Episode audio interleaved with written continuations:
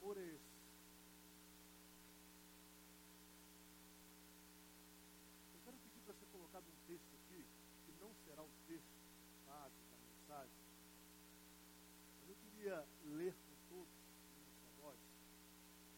O texto está na primeira carta de João, capítulo 4, os versículos 9 e 10. Para começar a responder a essa interrogação que amor é esse?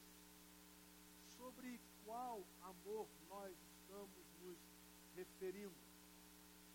Que, qual é a intensidade deste amor? E depois eu irei convidá-los a lermos um outro texto. Esses dois versículos é só para que nós possamos é, compreender ou decifrar esta interrogação, responder a esta interrogação. Amor é esse?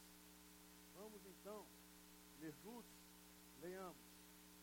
Foi assim que Deus manifestou o seu amor entre nós. Enviou o seu Filho unigênito ao mundo para que pudéssemos viver por meio dele. Nisto consiste o amor, não em que nós tenhamos amado a Deus, mas em que Ele nos amou e enviou seu Filho como propiciação pelos nossos pecados. É o amor de Deus. Nós iremos falar nesta noite sobre o amor de Deus. Nós iremos falar nesta noite sobre um amor único, sobrenatural, incomparável.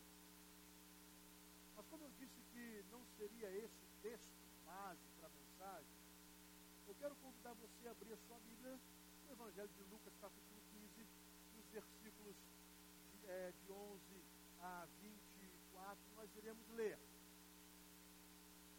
Este texto, aliás, o capítulo 15 do Evangelho de Lucas, ele, ele tem três parábolas. A primeira parábola é convencionalmente chamada de a parábola da ovelha perdida.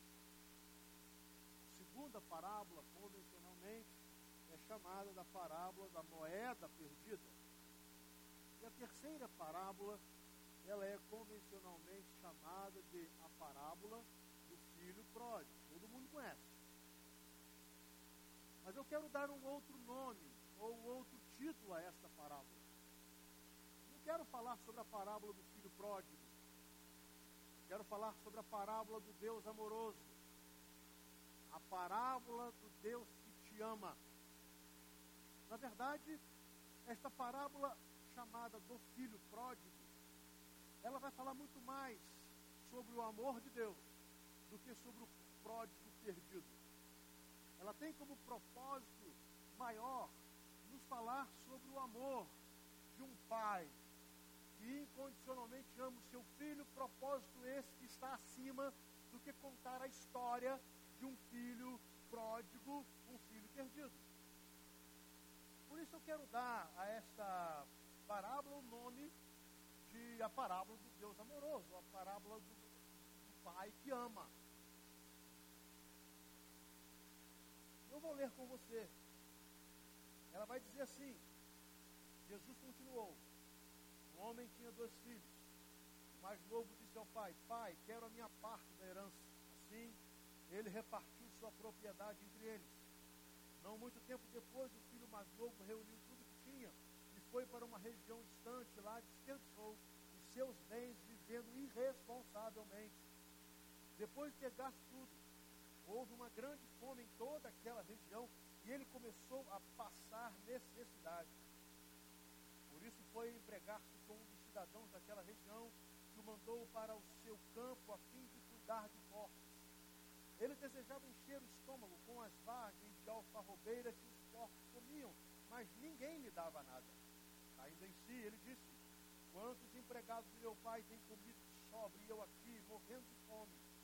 Eu me porei a caminho e voltarei para meu pai e lhe direi: Pai, pequei contra o céu e contra ti. Não sou mais digno de ser chamado teu filho. Trata-me como um dos teus empregados. A seguir, Levantou-se e foi para o seu pai. Estando ainda longe, seu pai o viu e, cheio de compaixão, correu para seu filho, o abraçou e beijou. O filho lhe disse: Pai, pequei contra o céu e contra ti, não sou mais digno de ser chamado teu filho. Mas o pai disse aos seus servos: Depressa, tragam a melhor roupa e vistam nele. Coloquem um anel em seu dedo e calçados em seus pés. Tragam um novilho gordo e matem-no. Vamos fazer uma festa e alegrar-nos, pois este meu filho estava morto e voltou à vida, estava perdido e foi achada, achado, e começaram a festejar o seu regresso. Amém? Eu quero falar sobre a parábola do pai amoroso.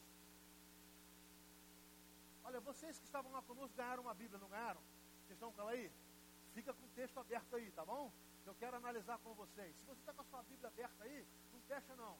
Porque eu quero é, dar um enfoque muito especial a este pai. É o seu amor. Há alguns anos atrás eu li um livro que falou muito ao meu coração e quando eu estava orando para pregar esse, essa mensagem, eu tomei esse livro de volta e comecei a examiná-lo outra vez. É um livro do Branham Manning e tem o seguinte título: é uma biografia. Deus o ama do jeito que você é, não jeito que você deveria ser, pois você nunca será do jeito que deveria. Deus te ama do jeito que você é. Eu quero começar, meus queridos, essa reflexão com essa afirmação, que não é minha, é do autor do livro, não é minha, é de alguém que teve uma experiência tremenda com Deus, depois de estar completamente destruído pelo alcoolismo, destruído pelo vício, segundo ele mesmo, pelo vício da mentira, destruído, embora sendo um cristão, embora tendo algum tempo exercido um sacerdócio religioso como padre, mas completamente é, fraco e reconhecendo a sua incapacidade de, de permanecer de pé, ele chega a uma conclusão: que mesmo assim Deus o amava, que mesmo assim Deus não desistira dele, que mesmo assim Deus não virara o seu rosto em outra direção, esquecendo-se de um miserável pecador. Então eu quero falar com você e fazer minhas esta afirmação: Deus te ama do jeito que você é. Amém? Eu queria agora falar com você, só que nós vamos mudar. Nós vamos dizer assim: Deus me ama do jeito que eu sou. Vamos lá, todo mundo? Deus me ama do jeito que eu sou. Agora, você talvez não saiba qual é o meu jeito, quem eu sou. Talvez você não conheça o meu interior. Mas eu sei, eu conheço. E por conhecer quem eu sou, eu entendo claramente sou completamente dependente do amor de Deus. Se Deus não me amasse, eu estaria perdido. Se Deus não tivesse misericórdia de mim, eu estaria destruído. Se Deus desistisse de mim, eu estaria completamente abandonado. E se Deus esperasse eu ser quem Ele quer que eu seja para me amar, eu nunca conseguiria ser amado por Deus, porque eu sou um homem fraco, um homem pecador, e eu sei que essa é a sua realidade também. As nossas histórias podem ser histórias diferentes, os nossos pecados podem ser pecados diferentes, as nossas crises podem ser crises diferentes, mas o fato é, é que nós, como esse filho pródigo, somos rebeldes, desagradamos o coração de Deus, desobedecemos a Deus, envergonhamos o nosso Deus e gastamos a herança que Ele nos deu, a nossa vida. Gastamos dissolutamente no prazer ou na prática dos prazeres do pecado. Assim como esse filho relatado por Cristo Jesus, nós também recebemos do nosso Pai uma herança. Essa vida sua, a sua vida preciosa. Será que você sabe quanto vale a sua vida? Dá para colocar algum preço na sua vida? Não dá. Não dá. Por pior que uma criatura possa ser, para a sociedade, é uma criatura de Deus. Deus te criou. A Bíblia diz que Deus fez com que você nascesse. O salmista vai nos dizer, Davi, que antes mesmo dele, dos seus ossos serem formados no ventre de sua mãe, Deus já o havia, já o conhecia, Deus o havia concebido. Logo, não importa quem você é agora, não importa como você está na sua vida, você é caro para Deus. A sua vida tem valor único para Deus. A sua vida é única para Deus. E Deus ama a sua vida. Ele ama particularmente a sua vida. Ele ama você do jeito que você é. Ele ama você com o seu temperamento. Ele te ama com seu mau gênio. Ele te ama com seus vícios. Ele te ama com as suas imperfeições. Ele te ama com seus cacuetes. Ele te ama com as suas mentiras. Ele te ama com a sua enfermidade. Ele te ama com a sua saúde. Ele te ama. Porque ele te fez. E o fez com um tremendo amor. Um pai que ama os seus filhos. Eu quero que você guarde no seu coração. Deus te ama do jeito que você é. Para ter o amor de Deus, você não precisa mudar. Para ter o amor de Deus oferecido a você, você não precisa, com o seu esforço pessoal, tentar mudar as suas características, nem mesmo tudo que você já estragou na sua vida. Nem mesmo isso. O amor de Deus é incondicional. O amor de Deus depende dele e não de mim e de você. Por isso, o texto que nós lemos anteriormente vai nos dizer que nisto consiste o amor de Deus. Não em que nós o tenhamos amado, mas Ele nos amou. Ele nos amou. E nos amou de uma maneira tão extraordinária que não esperou que nós pudéssemos nos tornar filhos perfeitos. Sabe por quê? Porque Deus sabe que nós nunca nos tornaremos filhos perfeitos. Nós, todos nós, em algum tempo da nossa vida nos tornamos esse filho pródigo, o filho ingrato, o filho rebelde, o filho desobediente, o filho dissoluto, o filho que quer tudo que o pai tem para dar, mas para gastar da maneira que bem entende, que é a vida que Deus dá, que é a inteligência que Deus dá, que é a saúde que Deus dá, mas para gastar essa vida egoístamente, de uma forma que ninguém possa interferir, nem mesmo Deus. A parábola vai nos contar isso. De um filho que chega para o pai e diz, olha, eu quero a minha parte na herança, não quero mais estar aqui, não quero viver na tua presença, não quero viver na tua casa, não quero os teus conselhos, não quero a tua opinião, eu não quero nada contigo, apenas quero o que o Senhor tem para me dar. Esse pai, e por isso eu chamo essa parábola da parábola do pai amoroso ou do pai que ama, ele permite. E quem ama não obriga. Quem ama não é tirano. Quem ama não impõe para, para poder demonstrar o amor. O filho diz, pai, eu quero, eu vou embora, e o pai deixou. Sabe as suas escolhas? As escolhas que você fez, a escolha que fez de você uma vida preciosa, que começou a se deteriorar, a escolha dos vícios, do álcool, do cigarro, das drogas, a escolha moral, que você começou a usar o seu corpo para o pecado, quando Deus escolheu, fez o seu corpo para a santificação. Sabe a sua, aquilo que Deus fez em você, que é o sentimento de dignidade, que você começou a perder essa dignidade com toda a prática de pecado. Foi escolha sua, foi decisão sua, não foi a vontade de Deus, mas Deus deixou, Deus permitiu, porque Ele não quer obrigá-lo a aceitá-lo como pai e aceitar o seu amor de pai. Por isso esse filho foi embora. Ele saiu. Ele foi cuidar da vida dele. Mas como todo rebelde, algumas coisas irão acontecer. Primeiro, o texto diz que ele foi. E não muito tempo depois, não sabemos quanto tempo entre ele sair da casa do pai a essa expressão não muito tempo depois, Mas saibam que nesse pouco tempo, ele aproveitou a vida. Nesse pouco tempo, Nós não sabemos se foi um ano, dois anos, três anos, seis meses. Nesse pouco tempo, esse rapaz aproveitou a vida. E ele fez da vida algo muito bom, muito prazeroso. Ele era um jovem, ele tinha dinheiro, ele tinha posses, ele saiu para Gandaia. Ele saiu para aproveitar a vida. Ele se rodeou de amigos de pecado, que gostam do pecado, das rodas do pecado, das mesas do pecado, de tudo que faz com que o coração de Deus se entristeça. Ele achava que podia. Não lhe faltava nada. E durante algum tempo, nós não sabemos quanto tempo, ele viveu na sua concepção o melhor daquilo que a vida poderia lhe oferecer. Mas de repente a história muda. De repente muda.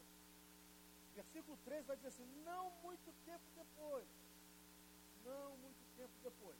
Ele reúne o que tinha, ele vai, ele sai, ele aproveita, ele, ele se satisfaz, ele faz tudo, mas só que o texto diz que ele desperdiçou os seus bens vivendo irresponsavelmente, dissolutamente. Gastou a vida, gastou a herança, gastou o maior bem, sua vida, sua integridade, sua dignidade, rodeado de gente. De repente, o diz que depois de ter gasto tudo, houve uma grande fome em toda aquela região. E ele começou Lembre-se, pai, eu quero a minha parte da herança. Não muito tempo depois, partiu com tudo.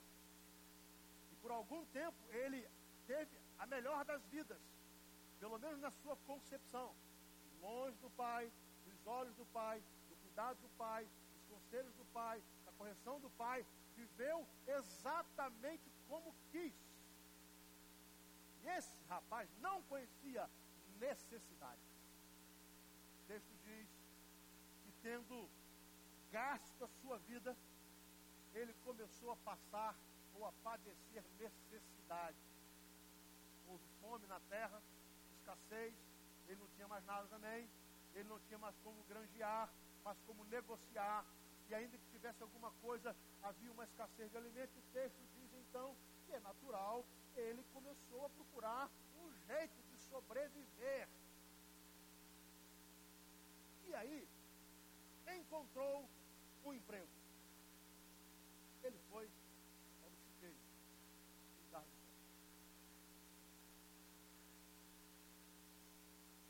Olha, é bom que você não perca o filho da história, porque ele era o filho do fazendeiro. Ele era o dono das terras.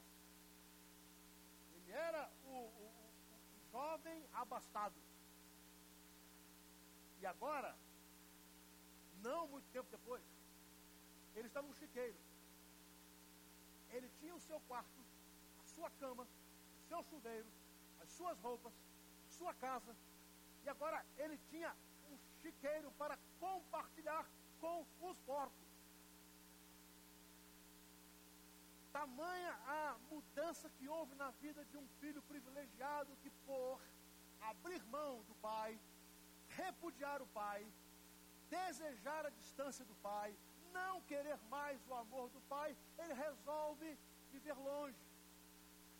E agora, do filho do dono da fazenda, ele é um cuidador de porcos, e é impressionante, um cuidador de porcos faminto.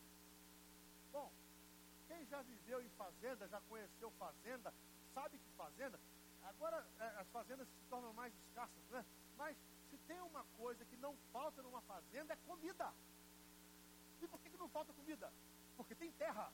E terra para ser arada, semeada. Então não falta comida.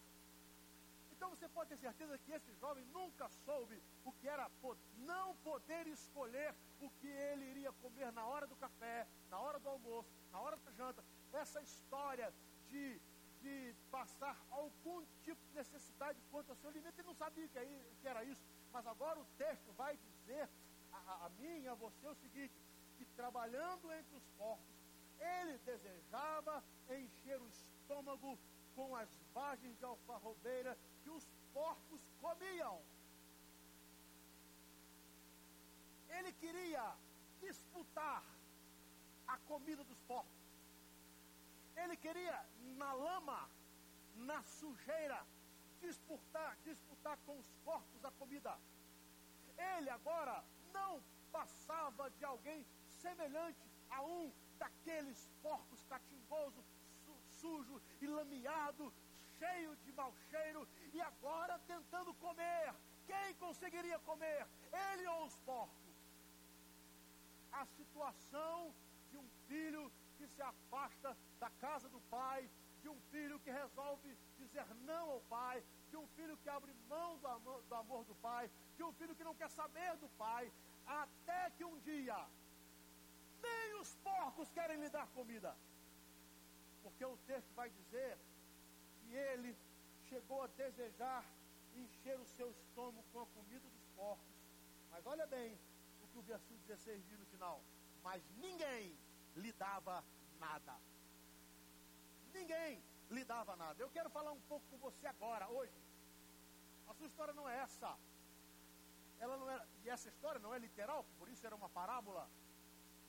Mas eu quero falar que o que, o que Jesus quis ensinar é mostrar a nossa realidade diante do Pai, que é o nosso Deus, e eu que sou o filho. E ele diz que eu sou esse filho pródigo, que eu sou esse filho interesseiro, que eu só quero as coisas boas que Deus tem a me dar e a me oferecer. Que eu sou esse filho ingrato que tendo tudo, a minha vida, a minha saúde, a minha inteligência, a minha casa, as minhas roupas, cuidado de Deus, o amparo de Deus, a orientação de Deus, eu resolvo abrir mão de tudo, repudiar. Eu não quero mais esse amor, eu não quero esse pai, eu não quero esse Deus, eu quero cuidar da minha vida. E muitos, e talvez muitos que estão aqui hoje, fizeram a mesma coisa, iludidos com uma vida sem Deus, iludidos com uma vida longe da casa do Pai, iludidos com a possibilidade de aproveitar tudo de bom que a vida tem a oferecer, com os amigos, com as farras, com, com os vícios, com tudo o que você pensa ou pensava que poderia lhe fazer bem. Mas talvez alguns dos senhores estejam aqui numa situação um pouco semelhante desse rapaz. Acabou tudo. Talvez você esteja dizendo quase como um chiqueiro de porcos. Um chiqueiro espiritual. Dominado pelo pecado. Sujo com o pecado. Tentando disputar com os pecadores as migalhas que o pecado tem a oferecer. Tentando disputar com os pecadores as migalhas imundas que o pecado tem a oferecer. Talvez alguns aqui estejam como esse filho pródigo, querendo sair dessa, dessa realidade dura, querendo sair e voltar a comer aquilo que é puro e que faz bem. Mas saiba que se você está num estado de queda espiritual e você precisa de ajuda, ninguém lhe dá nada. Ninguém lhe oferece nada. Se você é uma pessoa dominada pelo álcool, o que os donos de bares querem é que você tome mais bebida alcoólica. Eles não querem que você seja curado. Se você é uma pessoa que hoje, infelizmente, está dominado por drogas, se você é um viciado em maconha, em cocaína, em crack, seja lá o que for, saiba que os traficantes eles não vão te dar nada, eles não vão te ajudar, eles não querem estender a mão, porque para eles você precisa continuar a viver como um porco sujo, dominado escravizado e lameado de pecado. Saiba que se você optou por uma vida moral, imoral, se você resolveu achar que o seu corpo deveria servir para toda a prática de pecado, saiba que gente que vive assim não vai lhe estender a mão para que você possa voltar a respirar, a respirar a dignidade, a olhar para você e para o seu corpo e dizer que este corpo é templo do Espírito Santo de Deus. Ninguém vai lhe dar nada. Ninguém vai. Ninguém. A sociedade não vai te ajudar, os seus amigos não irão te ajudar, as pessoas não irão te ajudar, porque vivemos todos num grande chiqueiro do pecado. A história desse rapaz, a minha história e a sua história. Sabe, gente, esse jovem tomou, deixou-se tomar todo tipo de ilusão que a vida tinha de oferecer. Ele só acordou. Quando ele chegou a viver no chiqueiro. E a desfrutar com os corpos comida dos corpos. O que fazer?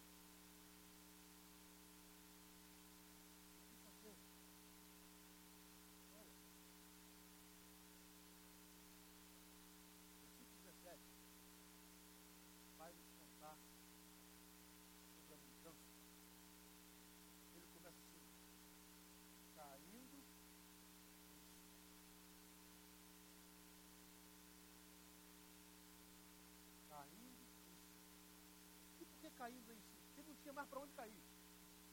Ele não tinha para onde cair mais não. Ele caiu do quarto do filho, deve ter caído para o quarto do hotel, do quarto do hotel para os bares da vida, dos bares da vida para a calçada, da calçada para a rua. Não tinha mais para onde cair. Não tinha mais. Acabou a esperança. Ele sabia que ele estava muito longe da casa do pai. O que ele não sabia é que ele não estava longe do amor do pai. Ele estava geograficamente, moralmente e espiritualmente muito longe da casa do pai, mas ele não sabia que ele não havia conseguido se distanciar do amor de seu pai continuava a amá-lo incondicionalmente. Mas ele tem uma atitude, e é a atitude que eu preciso ter, e que você também precisa ter. Ele caiu em si, fez um exame pessoal da sua vida, olhou para ele, viu quem ele era, viu o que ele tinha, viu tudo que Deus havia lhe dado, o Pai havia lhe dado, e agora onde ele estava e como estava. Não jogou a culpa em ninguém, nos amigos, no dinheiro, dos pais. Ele não dividiu culpa. Ele caiu em si. Ele dizia, eu sou o culpado. Foi escolha minha. Aí ele vai dizer, de uma, de uma forma linda, quantos empregados do meu pai têm comida de sobra? Eu aqui morrendo de fome. Agora, ele cai em si, mas não fica prostrado. Ele se levanta Muita gente doente emocionalmente porque cai e não consegue se levantar. Muita gente sofrendo, gente deprimida, gente angustiada, gente solitária que caiu de alguma forma, por algum motivo, a vida o jogou lá embaixo. Ele não consegue sair. Ele cai, mas não se levanta. Ele se esborracha no chão, mas não consegue sair desse lugar. Ele se machuca todo, se lambuza todo, mas ele não consegue sair. E essa história desse filho vai nos contar que ele cai, ele vai para o fundo do poço, ele vai para a lama, ele vai para o chiqueiro, mas ele não fica lá, porque depois de cair em si, entender o seu estado e o motivo ou os motivos que fez, fizeram com que ele estivesse assim, o texto vai dizer: Eu me porei a caminho e voltarei para a casa do meu pai. Ou seja, eu me levantarei desse chiqueiro, eu me levantarei dessa lama, eu me levantarei desse domínio do pecado, eu me levantarei dessa sujeira, eu me levantarei e eu voltarei à casa do Pai. Deus te ama do jeito que você é. Deus te ama como você está. Deus te ama dessa forma. Há uma frase nesse livro extraordinário que diz assim: O meu pecado jamais sobrepujará o amor de Deus. O seu pecado nunca será maior do que o amor de Deus. a sua sujeira nunca será maior do que o amor de Deus. A minha, a minha vida podre nunca será maior do que o amor de Deus por mim. Só que tem uma coisa: estar perdido pré-requisito para ser encontrado. Você precisa reconhecer que está perdido. Você precisa reconhecer que você está longe do amor de Deus. Você precisa reconhecer que você se distanciou do amor de Deus, caindo em si. Decidir que você caminhará em direção ao Pai. Chegará diante dele para dizer, Pai, eu pequei. É reconhecimento. Eu pequei. Pai, eu errei. Pai, eu fiz uma má escolha. Ou eu fiz escolhas más. Pai, o problema está comigo. Se eu estou jogado na sarjeta, a culpa é minha. Se eu sou dominado por vícios, a culpa é minha. Se a minha alma vive numa tristeza absoluta por causa dos meus pecados, a culpa é minha. Se eu me afastei da casa de Deus, a culpa é minha. Mas eu estou voltando. Coração desarmado e humilhado, eu me proponho a dizer a ti, e assim o jovem fez, eu voltarei e direi, Pai, pequei contra o céu e contra ti. Versículo 19, não sou mais digno de ser chamado teu filho. Pecado nos torna indignos. Pecado suja a nossa vida. O pecado joga em nós uma lama espiritual. Cheira mal. Porque o cheiro do pecado é cheiro de morte. E nos dá um sentimento de indignidade. Esse rapaz volta, ou ele diz que vai voltar. Se levanta. E ele começa a, a, a, a programar um discurso. Ele diz, eu vou voltar, eu vou chegar diante do Pai. Se ele me receber, eu vou dizer, Pai, eu pequei contra o céu, perante ti, eu não sou digno de ser chamado teu filho, por favor, deixa eu ser um dos seus empregados. Os seus empregados comem melhor do que eu como. Os seus empregados se vestem melhor do que eu me visto. Os seus empregados é, têm um lugar para dormir mais digno do que eu tenho. Os seus empregados não vivem no meio dos corpos como eu vivo. O que esse rapaz nos ensina é arrependimento. Eu pequei, eu não tenho direitos, mas eu volto arrependido e reconheço, Pai, eu pequei contra ti. E ele volta. Ele volta. Não sabemos qual a distância, né? Quanto tempo ele levou de viagem, mas ele volta. E ele volta. Eu fico pensando que ele ficou aí mais ou menos memorizando esse discurso, né? melhorando esse discurso, porque ele tinha que chegar. Uma hora ele chegava, uma hora ele ia se encontrar com o pai. Se ele não tivesse o discurso pronto, como seria? Talvez na cabeça dele o pai nem o recebesse. O texto diz, ele volta. Versículo 20. Queria que você guardasse isso. Depois de cair em si, se arrepender, reconhecer e tomar a decisão de voltar, o texto diz a seguir levantou-se e foi para casa. Isso ninguém poderia fazer ele. Ninguém. Eu vou dizer a você, ninguém pode fazer isso. Ninguém pode decidir por você voltar à casa do Pai. Ninguém pode decidir por você se levantar desse estágio de tristeza, de pecaminosidade, de peso, do peso do pecado da sua vida. Ninguém pode decidir. Essa decisão é sua. Ela é sua. E esse jovem tomou uma decisão, o seu sentimento intelectual, ele raciocinou, ele pensou, e depois ele tomou decisão prática. Depois de conversar consigo mesmo, o texto diz que ele levantou-se e começou a voltar. Agora uma diferença, né? Quando ele saiu de casa, ele também fez escolha.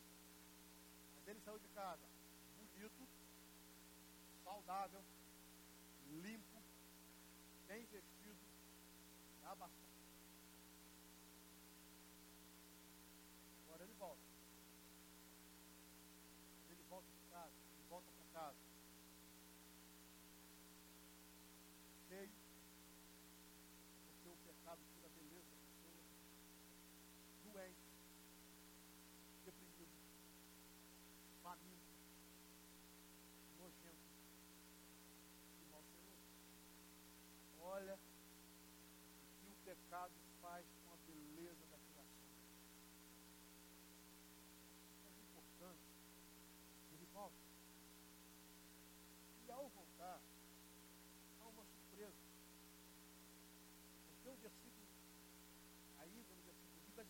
estando ainda longe, seu pai o viu.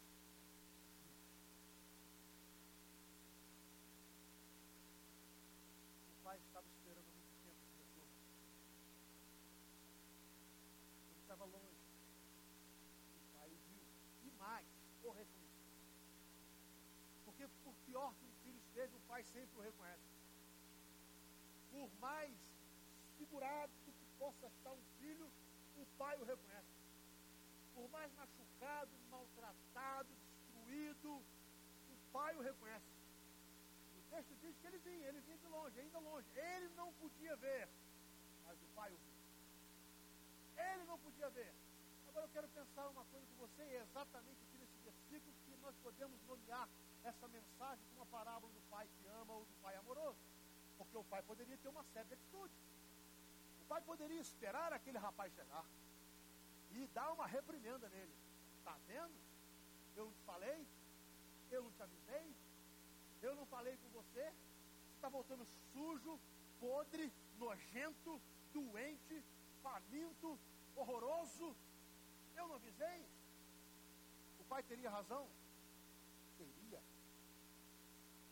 Mas a parábola do pai amoroso nos conta que foi algo diferente que aconteceu, porque o texto diz que, estando ainda longe, seu pai o viu e olha, cheio de compaixão, correu para seu filho, o abraçou e lhe disse.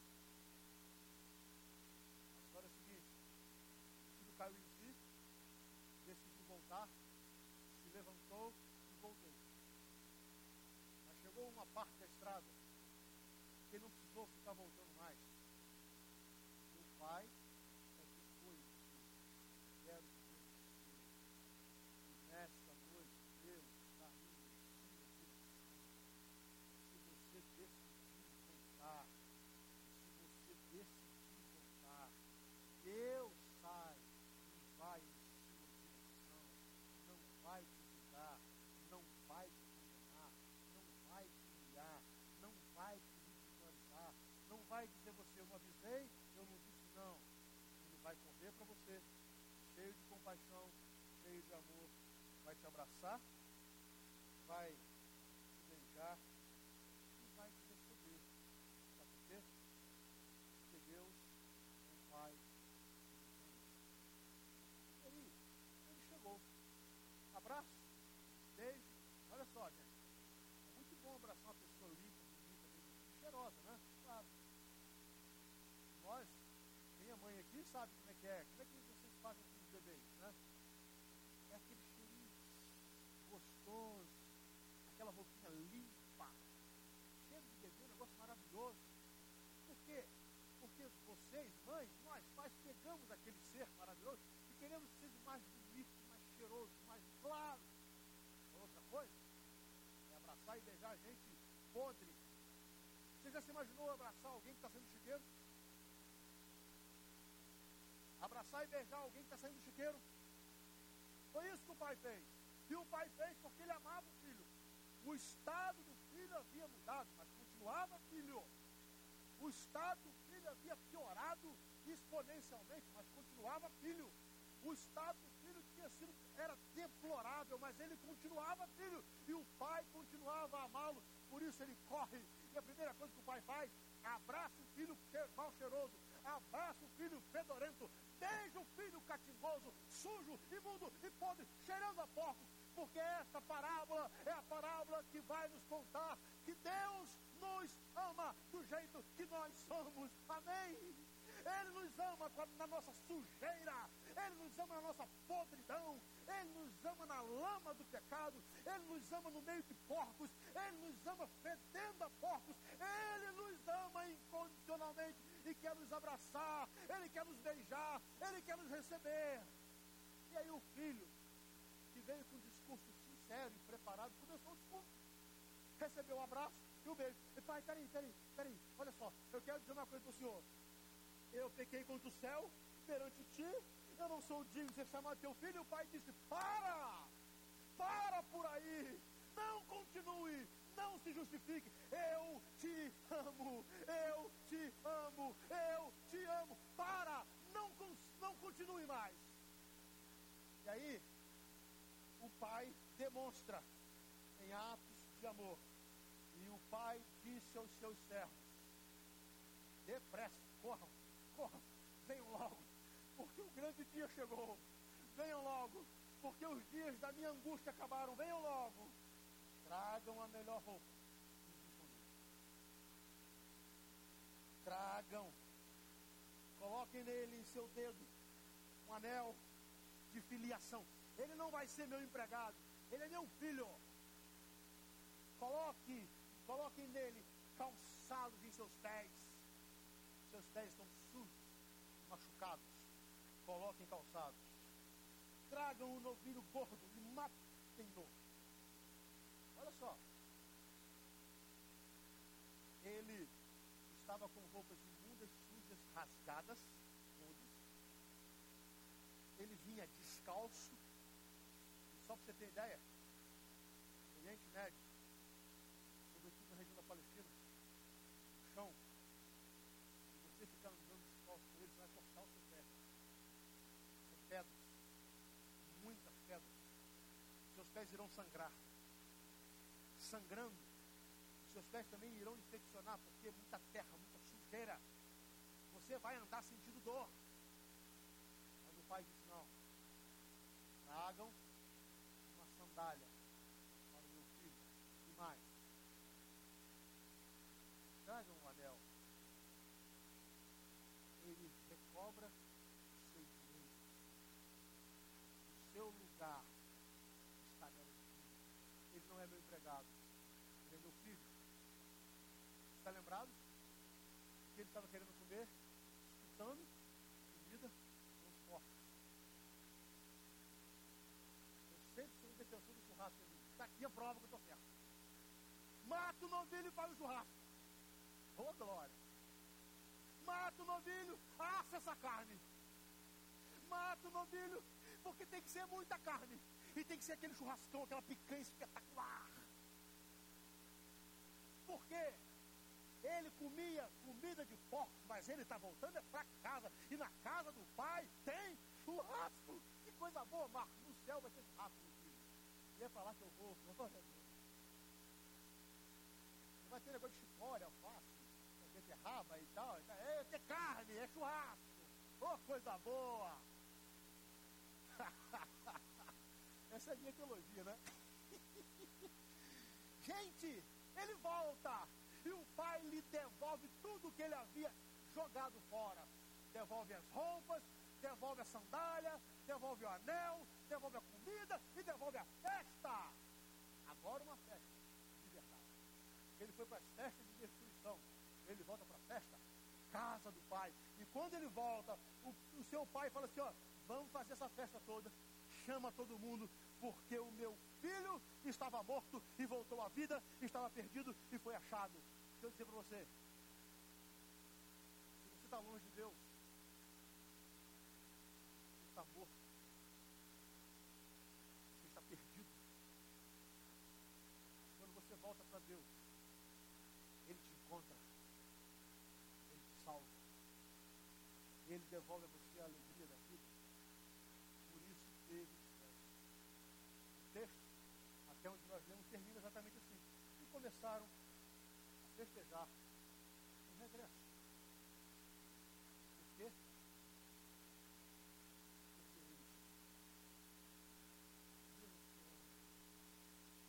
Deus te ama mais do que seu pai terreno pode te amar. Qual o maior amor que pode haver na terra? Amor de mãe, não é verdade? Claro. É.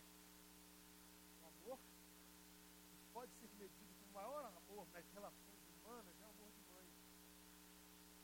Mas lá no profeta Isaías, Deus diz assim: poderá uma mãe abandonar o filho que amamenta, todavia, ainda que ela o abandone, eu jamais abandonarei.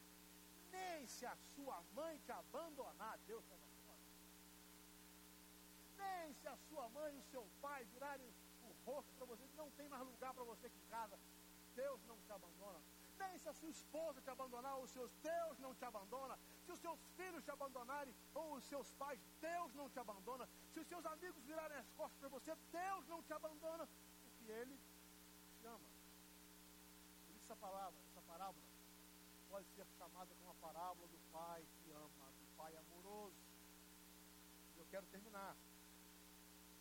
Eu quero terminar dizendo a você que no mundo da graça,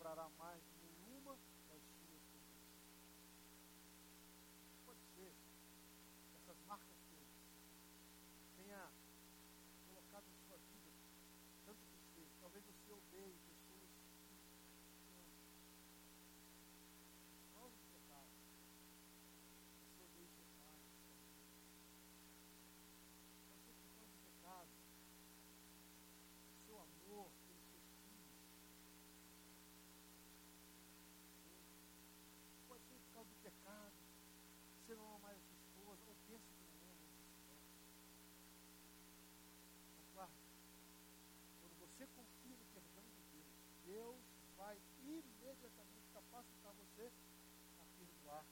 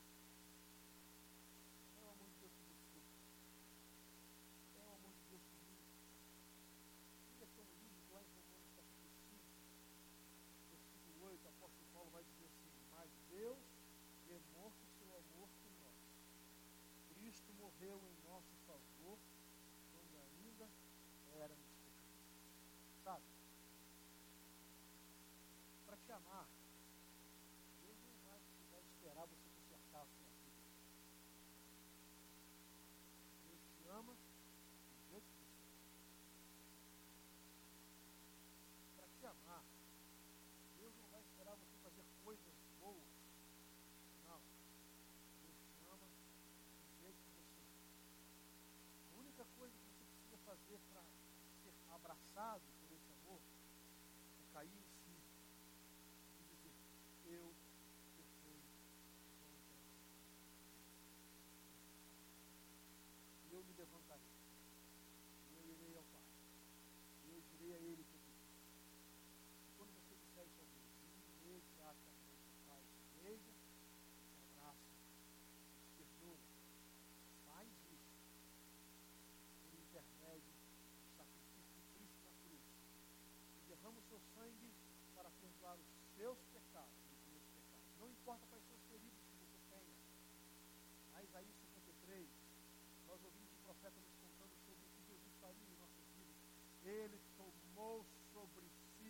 as nossas dores e as nossas transgressões, o maldito de Deus, e por suas pisaduras nós fomos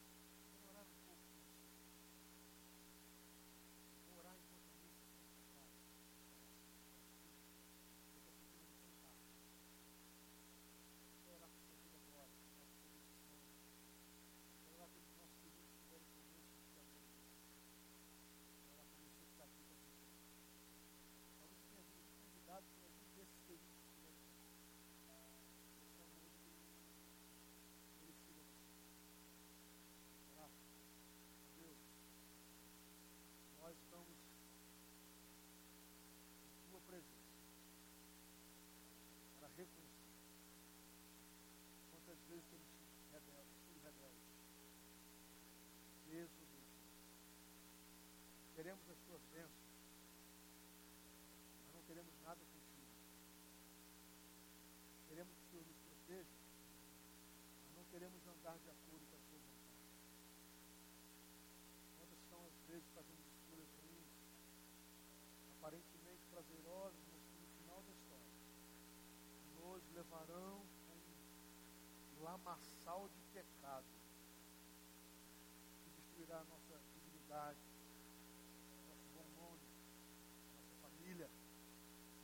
o nosso trabalho. Até chegarmos a um ponto que ninguém se dispõe a nos oferecer nada. Ó Deus, tantas vezes nós agimos assim. Mas eu te peço que essa seja uma noite de queda.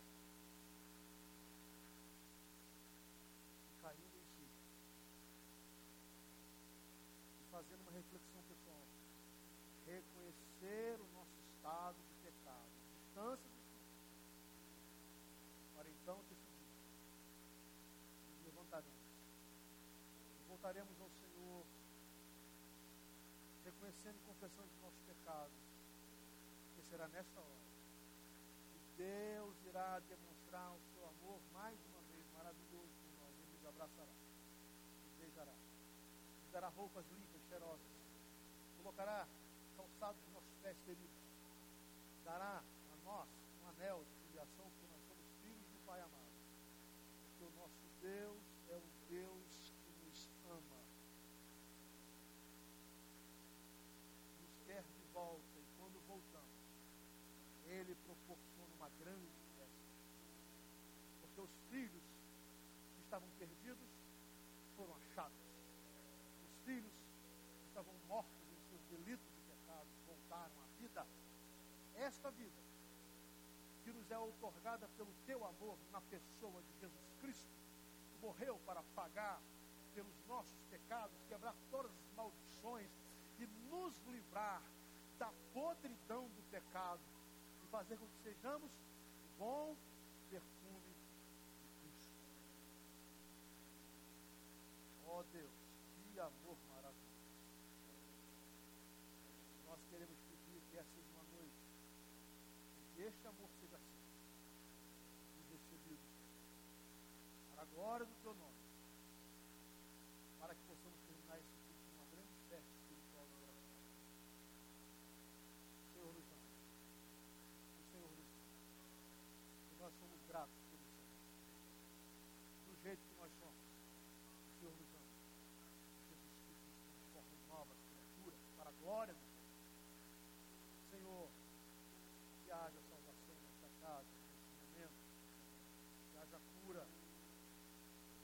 sarem as nossas.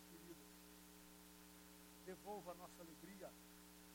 Derrama perdão e graça sobre nossas vidas. Para a glória do teu nome. Oramos em